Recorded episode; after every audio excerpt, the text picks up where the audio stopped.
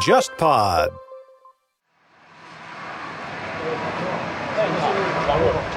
我是肖红杰。哦，你好，你好，你好，你好，你好。不好意思啊，今天专门。哎，没有，没有，不好意思，我让你们大周末的还得没有，没有。来。你们是都在上海吗？和我打招呼的这个人叫王璐，是一位生活在北京的国企职员。各地跑，因为我们像我们平时写完很长的稿子都要歇几天的，像你写完之后什么感觉？我没法歇，因为我是就每天晚上熬夜写嘛。我当时那一个月基本没怎么睡，就是每天睡三个小时、四小时，就这样连续一个月，总共大概用了，现在记不太清了，时间有点久了，两个月的时间吧，连写带改啊什么的。就还不算那个你去采访和前面约的时间，还是整个操作的时间。我想想，我采访加约的时间，算上应该两个多月吧。白天工作，晚上回来先陪孩子玩，小孩子也需要父亲嘛。然后陪完孩子之后，然后再再等他睡了再写。都说职业是评判一个人最有效的标签，但这张标签对有些人不太管用，就像磁带一样。他们的生活有 A 面和 B 面，并且两面都很重要。迷你的车主中也有不少是这样的。大家好，我叫肖文杰，是一名报道汽车行业的记者。我写过二十多个汽车公司的商业故事，从各种意义上，迷你都是其中特别的一个。他经常做些在其他汽车品牌眼里不务正业的事，拍纪录片、办杂志。把一个颜料厂改造成公共空间。我好奇 Mini 这么做的动机。按照工作习惯，我与他的经理人、工程师、销售顾问们交谈，试图归纳这些行为背后的商业逻辑。结果，他们都给了我同一个建议：如果你真想知道为什么，去和开 Mini 的人聊聊吧。我叫王璐，今年三十六岁，常住在北京。我现在的工作，呃，是在公司做秘书。我是 Mini 车主，同时也是他们杂志的撰稿作者。呃，Mini 在四年前开始做一本完全由车主来撰稿投稿的杂志，叫 Clubman。嗯，目前已经做到了第三期。呃，我是从第一期开始就给这个杂志投稿。这次我给 Mini 杂志写了一篇文章，是关于对周子阳导演的一个深度的访谈。王璐的笔面是电影和写作。二零一八年，这两件事合在一起，让他度过了睡眠严重匮乏的两个月。王璐写的那篇导演周子阳的人物报道有一万七千多字，完整看完需要四十五分钟以上。但故事铺陈几乎没有疲惫感，实在不像业余作品。当时想到这个选题之后，然后我也是看完电影之后，我觉得这个这个人和这个片子，这个整个事儿完全可以去写。然后我就呃把我这个想法发给了 mini，因为呢他们的流程是说需要先报一个选题过去，然后发他们之后，他们很快通知我说 OK，这个选题 OK 了。然后但是我特别惊讶的是，他们竟然给我邮了一本书过来。嗯。呃，叫做哎呀，书名我现在想不起来了，就是让你如何讲好一个故事，好像叫如何讲好一个故事，关于什么新闻写作等等。对对对，哈佛非虚构写作课那本书，然后让我说王璐，你不着急写，你把这本书给我看完之后再开始写，嗯，是这么要求我的。为了让这本杂志显得更专业。迷你还专门聘请了一位特稿记者担当编辑。当然最开始，首先我是先去看他的电影，他电影我看了三遍，然后我看第三遍的时候，我是逐一做拉片的，就一个一个镜头去做分析，然后去思考他为什么这么拍，然后去了解他的这种所谓的视觉美学吧。然后呢，之后我去网上搜所有跟他相关的信息，比如说搜索引擎的前十页，我几乎都看看遍了。然后每个链接，比如像豆瓣，他豆瓣里面所有他的。他发表过的东西我全都看过，然后他微博微博所有信息我全都看过，就是我对他的了解程度，我觉得已经不亚于任何一个人了，甚至不亚于他自己。因为我在采访他的时候，有些我收到东西，他说：“哎，这个事儿你怎么知道的？” 或者这种情况，所以我觉得对他的了解已经摸得透透透透的了。当然，这个花了很长很长时间去去摸。呃，然后在之后呢，我呃又去了鄂尔多斯。去采访他的父母，然后见跟他上学的同学，呃，有了见面。但那见面聊得很短，跟父母聊的时间长了一些。还陪他父母一起吃的午饭，然后看了周子阳上学时候的一些绘画作品。总结一下，这个操作流程就是一个专业记者写作特稿的标准流程。王璐为此花了两个多月去周子阳的故乡鄂尔多斯采访，用的是周末。写稿的那几周，白天他工作十二个小时，只能在孩子入睡后写。在一件业余的事上投入这么多的精力，可能是因为他真的很喜欢电影。当时我大四，我现在记不太清了，呃，大四毕业前后吧。然后我当时还想去考过电影学院的研究生，嗯，不过现在想起来，有点异想天开，因为你付出的努力远远没有到那个程度。嗯，你想考一个电影学院的导演系研究生，绝对不是简单的听几堂课就能够考得上的，那差太远太远了。所以那段时间大概维持了，嗯。我觉得一年的时间有吧。到后来，因为也不太想再这样下去了，就是我想不想再花家里钱了。说白了，我觉得我需要养活自己了，所以就去工作了。王璐进入了一家国企工作，至今，因为工作的要求，他会写很多文稿。不过，他还是保留了写博客的习惯，这是年轻时写日记的延续。当时在我知道。有第三期之前的时候，我就知道有一部电影叫做《老兽》。然后我之所以是知道这部电影，是因为他电影中的有一个男演员，他是我大学同学。哦，啊，当时我们一个群，他会发一些跟这电影相关的信息。我一看完之后，我当时觉得哇，太棒了！我觉得这个电影，至少在当年来看的话，我不敢说是唯一的最佳，也算是最佳的、最好看的一部电影之一吧。王璐的那篇文章。名叫《两种野兽人生》，他在序章里这样写：“我仿佛看到另一个时空里完全不同的自己。我们同岁，孩子也同岁。我也有去电影学院蹭课被轰出来的经历。我甚至有比他更优越的资源和条件实现电影梦，但我早早放弃。十年之后，我成了千万普通上班族中的一个。我还基本属于这个干一行爱一行这种，嗯，所以我觉得。”呃，在任何工作中，我都能找到乐趣点。嗯嗯，这个我觉得可能是我的福气吧，就是我能够挖掘到工作中让我开心的地方。嗯，这点我觉得我自己还还好。嗯嗯，会觉得这样的状态很累吗？呃，肯定会很累。嗯，但是如果不这样，自己会后悔。嗯，不过王璐并没有打算借这篇文章的机会成为一个专业的电影工作者。简单来说，就是一个很难忘的一段经历吧。嗯，就是在我日常的，也不能说是无聊的生活，就是常规的生活之外，呃，特别绚烂的一段一一段经历。就好比是我每天上下班都要开车上下班，可能某天，呃，下班路上天黑了，然后你你看到突然看到这个。你在高速上开车，然后突然看到远方放烟花，很绚烂，然后烟花持续了很长很长时间，然后你停在路边去看的这种感觉，它是你生活之外的一个惊喜。嗯，那当你看完烟花之后，你还要继续开车回家，就像我写完这篇文章之后，我还要继续从事我的工作。嗯，虽然我也有继续有这个文字梦，然后有这种甚至电影梦都会有。嗯，但是我可能。我知道我工作是什么，我知道我应该如何去做我的工作，我也知道我作为一个丈夫、一个孩子的父亲，我应该怎样去维持这个家庭，去，呃，照顾我的家人。所以我可能不会因为我的一些小念头，嗯，去轻易改变我的生活轨迹。王璐告诉我，他对车没有太大概念，第二辆车买 Mini 是因为太太喜欢外观，儿子喜欢在那家 4S 店里玩。他没想到给民意的杂志写文章能成为一个契机，让他释放了自己的爱好，并且凝结成可以留存的成果。我们家小孩很喜欢这个车，是吗？对他今年五岁半，而这个车也是呃，就相当于伴随着我们这个一家三口来成长的。因为我们当时买车是一三年的十一月份嘛，然后我们的我的孩子是呃一四年一月份出生的，然后等于说基基本上是跟着他的生命成长，一直伴随着我们的，所以。对这车子感情也也会比较更深一点。我不是说自己要夸自己的孩子啊，就是比如说我们晚上我们开车的时候，就光看尾灯或光看车的远处一个造型，他告诉我这什么牌子。如果说王璐是那种能分清 A、B 面并享受其中的人，那么在杨越身上，你根本分不清他的 A 面和 B 面。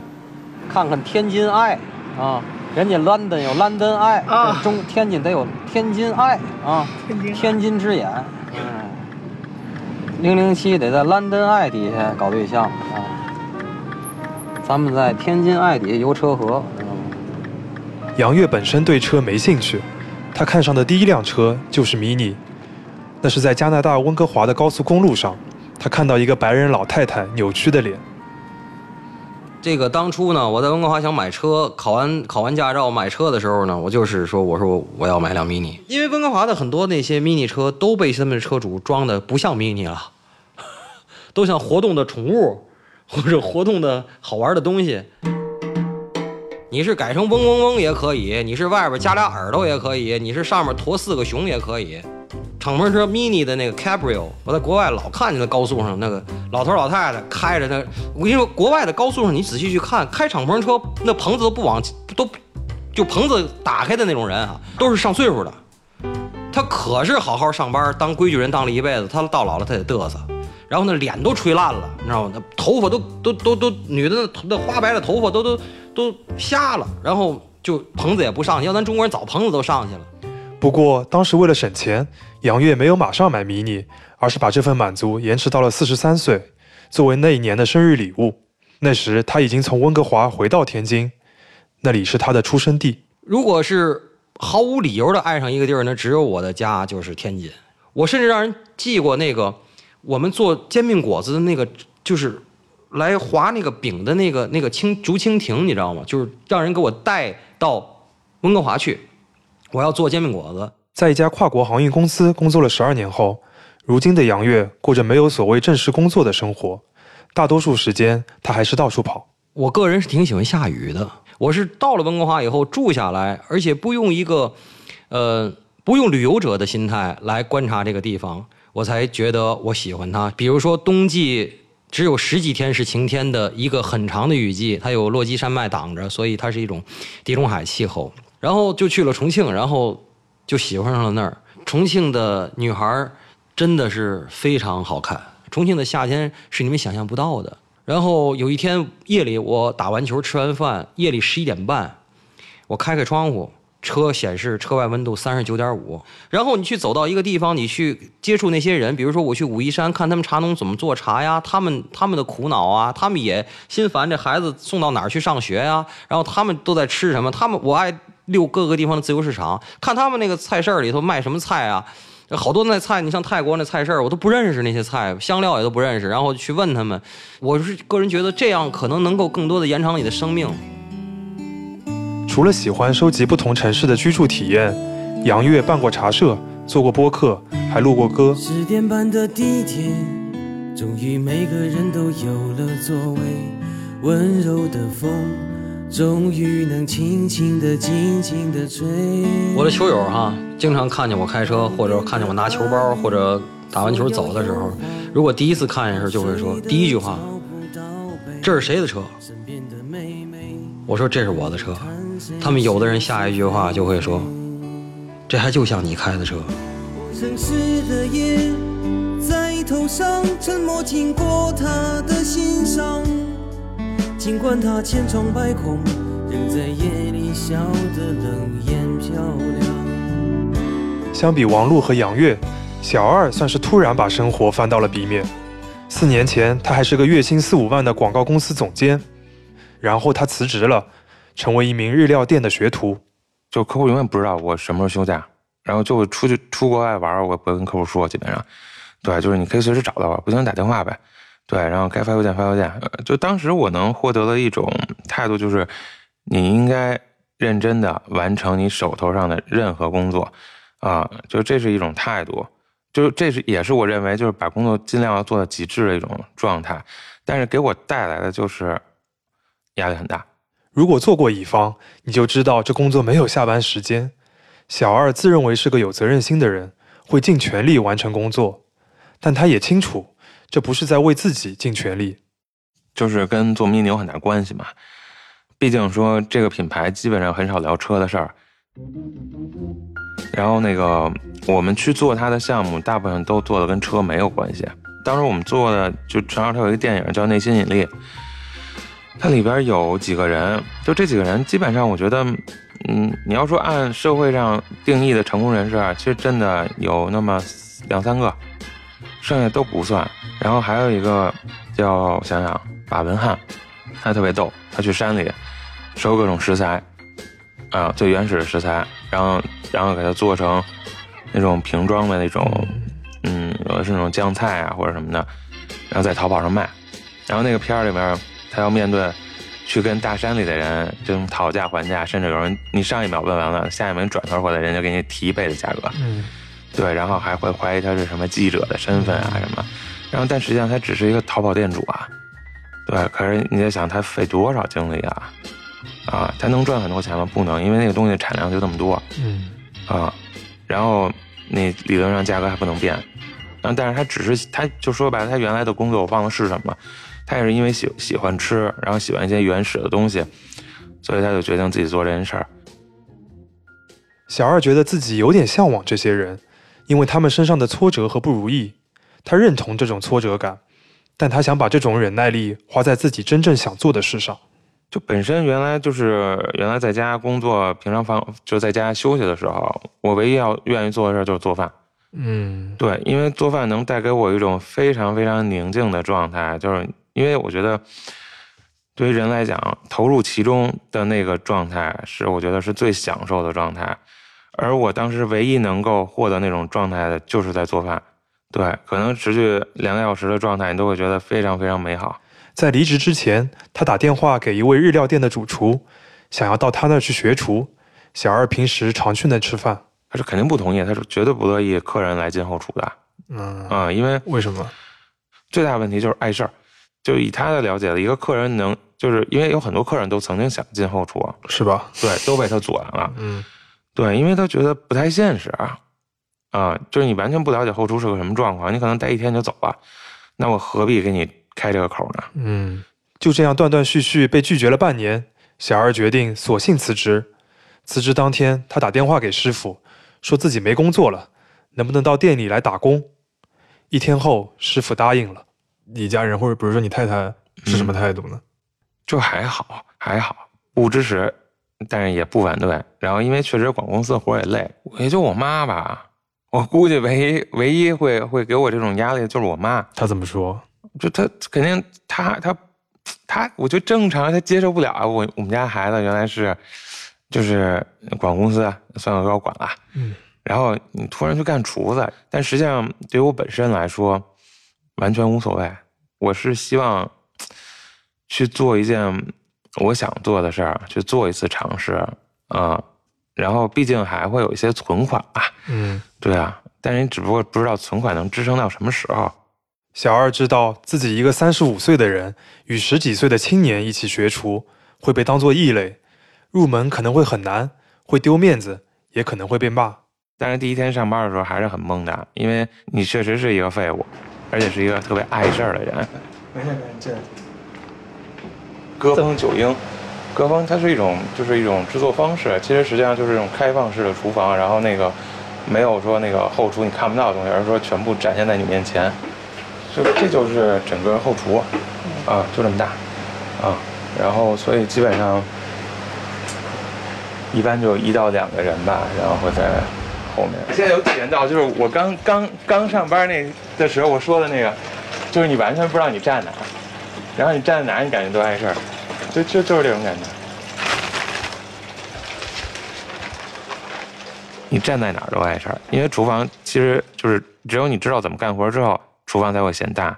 你不会干活的时候，你你站在哪儿都会碍事儿，然后没有人理你，没有人损你，没有人说你，骂你的没有。没有，因为大家都在忙。嗯然后而你呢，站在哪个位置，你都可以遭遇到那种特别嫌弃的眼神，让让，就是看着你让让，你不因为你不知道人家要干什么，而实际上你又又又占领了人家要干的嗯这事儿，对，就我就干了半天，我就不想干了。第一天打工结束，小二钻进了自己的 mini 里，待了半个小时。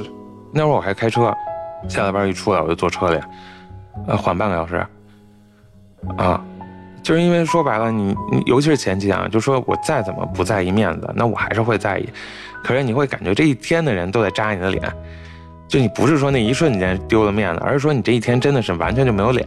嗯，然后呢，我就我那我也希望说找个地儿稍微安静的待一会儿啊。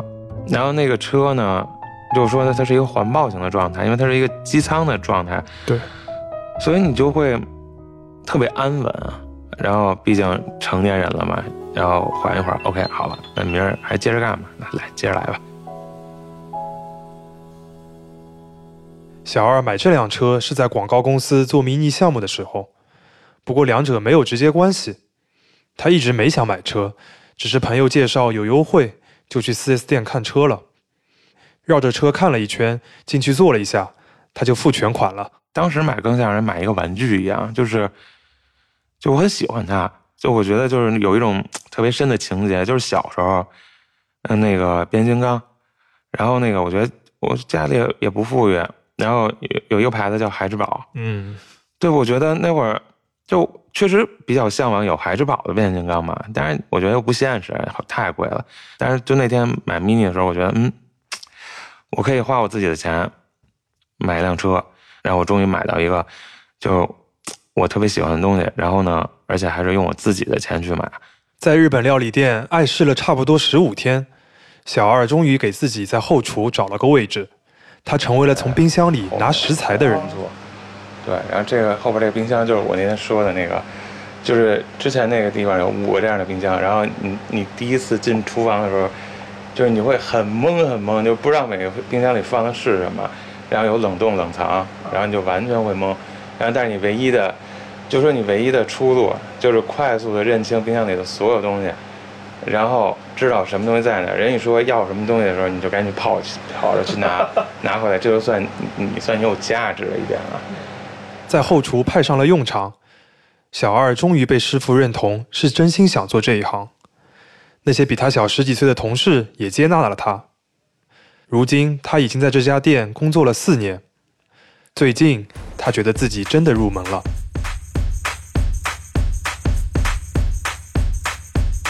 网络在磨出了长达一万七千字的成稿后，发给了几个同好看，大家都很认可。他还发给了周子阳导演本人看。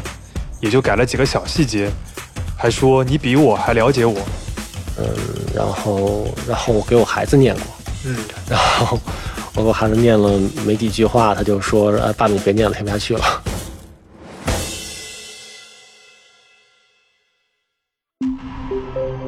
本集节目由 JustPod 出品。了解更多关于 Mini Clubman 的信息，请关注 Mini 中国的微信公众号“绝对 Mini”。